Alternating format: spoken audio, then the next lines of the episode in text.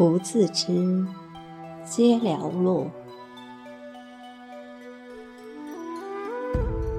西子谦，风去物定，夜半沉寂。一切的镇定，关乎自知。自知，不喧腾，不矫情，更不会故作。自知是什么？就是无常之道。仁、义、礼、智、信，是协和原则与感通原则的结合体，其缺一不可。自知的人，心中是恬淡，所为是寡欲。自知人的通性。内心一定非常的收敛，底气十足的不是他认为有多么绝妙的生活水平，而是他内心的静定与自我批评，无形积累成厚重的资本。从某种意义上来说，这是人生最大的筹码。不自知。就已经是不淡泊，更不会自制，像极一匹野马狂放不羁，目中无人，横冲直撞，谁人也难能驾驭得了，别人更不愿意去往来。他若不自知，不是在自我毁灭里疯狂，就是所有人都离去后的。寥落独行，寥落的人在于不自知。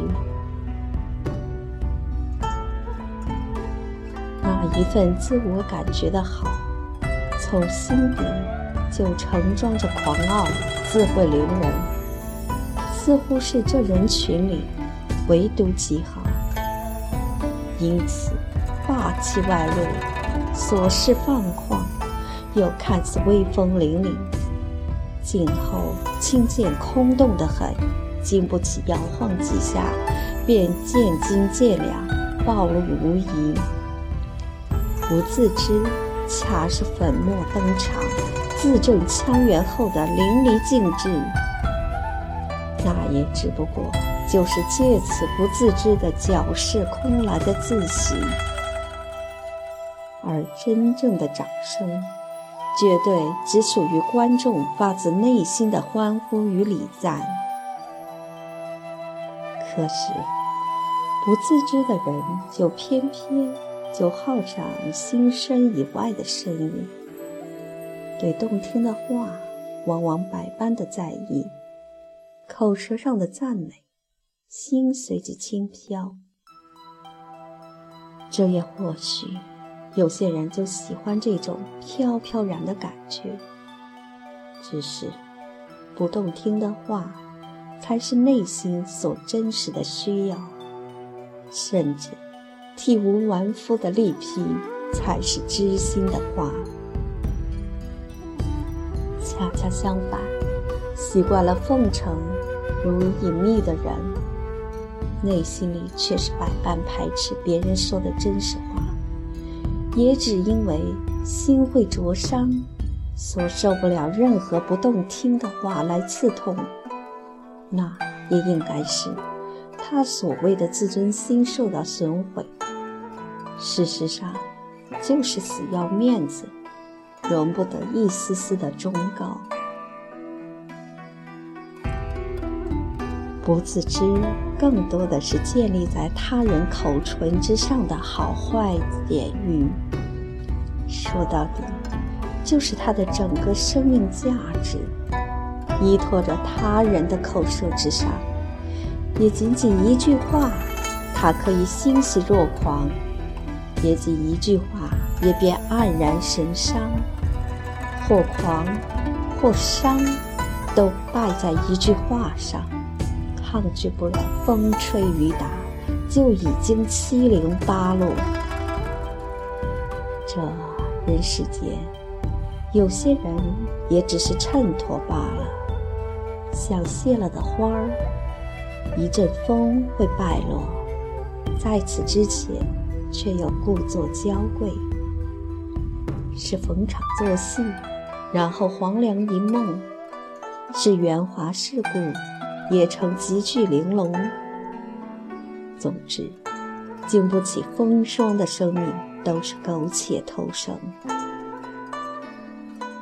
有些话，别人就是听，不一定用心来听，或者仅仅是附和。不自知的人需要的就是溜须奉承得来的欢喜，那让他不自知的脸扬着眉飞与色舞。太多戏做给别人看，而不是自知人所独有的那份拔痴与低调。所寻求的只是内心的安然与自在，不必在他那里去较真。平常的往来也就行了。你若太认真，就会在他的在意里难以自拔。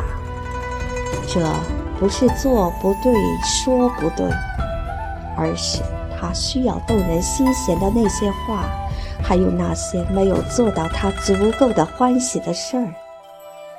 所以，你永远也不是他眼里那个足够好的人。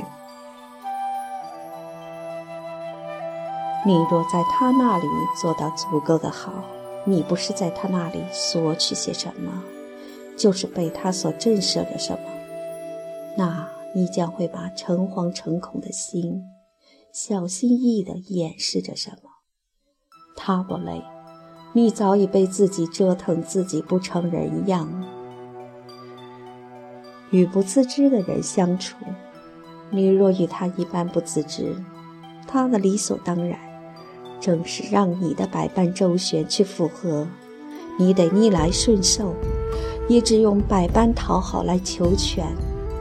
你本来就不坏，骨节却早已摧折，那也在无形中给了他更气势、更嚣张，言行更是跋扈。不必去奉承讨好一个不自知的人。本身就捞不到任何好处，更别谈入心入骨的话，那是一种自己对自己的折尊。中听的话，一贯都只属于直来直往的人那里深得体会，每句每字都发自于肺腑。当然了，你也会在他尽得欢喜时，也同样得到空洞的寥落。他如雀跃。你却像极了他的乌塔，一阵欢愉，一阵狂喜后，一转眼飞走，只也剩下你的孤寂，在无声中无尽的怆然，冗长着悲凉。当人去楼空，在不自知的人那里走到了尽头，最后自取其辱，恍然若失。那份不自知，原来也是自己给自己造的孽，悄无声息在自我付出中里忘了形的愚弄。这个世界，不见得谁少了谁就活不下去，也不见得谁生来就为了谁去卑言屈尊才活得更好。自知的人，像是盘膝藏匿于华丽屋檐下的斗拱。默默无语，斗转星移间支撑灵魂深处的笃境，历尽着风雨沧桑，笑对日月的轮回，岁月的更替。自知可以屹立千年而不倒，也只有自知才胸姿英发，所尽明眼人。老子有云：“知人者智，自知者明。”自知的人明了自己的微妙，因此凡事处处礼让，那是包含着慈力，从而吸附更多的共同体。那是因为欣赏，因为德高，所得望重。人生在世，知己难寻，拥有磊落情怀又能从内心上共鸣的两人世界里，一定是相知，也一定在岁月里深情着惺惺相惜。这就是相互自知，才能在岁月并肩共勇。江湖里混杂纷乱，各色人等，最诡谲的一面，就是在不自知里的勾当。人模人样的背后，是邪魔妖道的为所欲为。不自知是性情的陷落，陷得太深了，就会邪魔附体。活给别人看的人，因为他的内心上也只有别人能给到他自足。悲哀的是，当别人转身离去，他会去寻找另外一种更高的知足。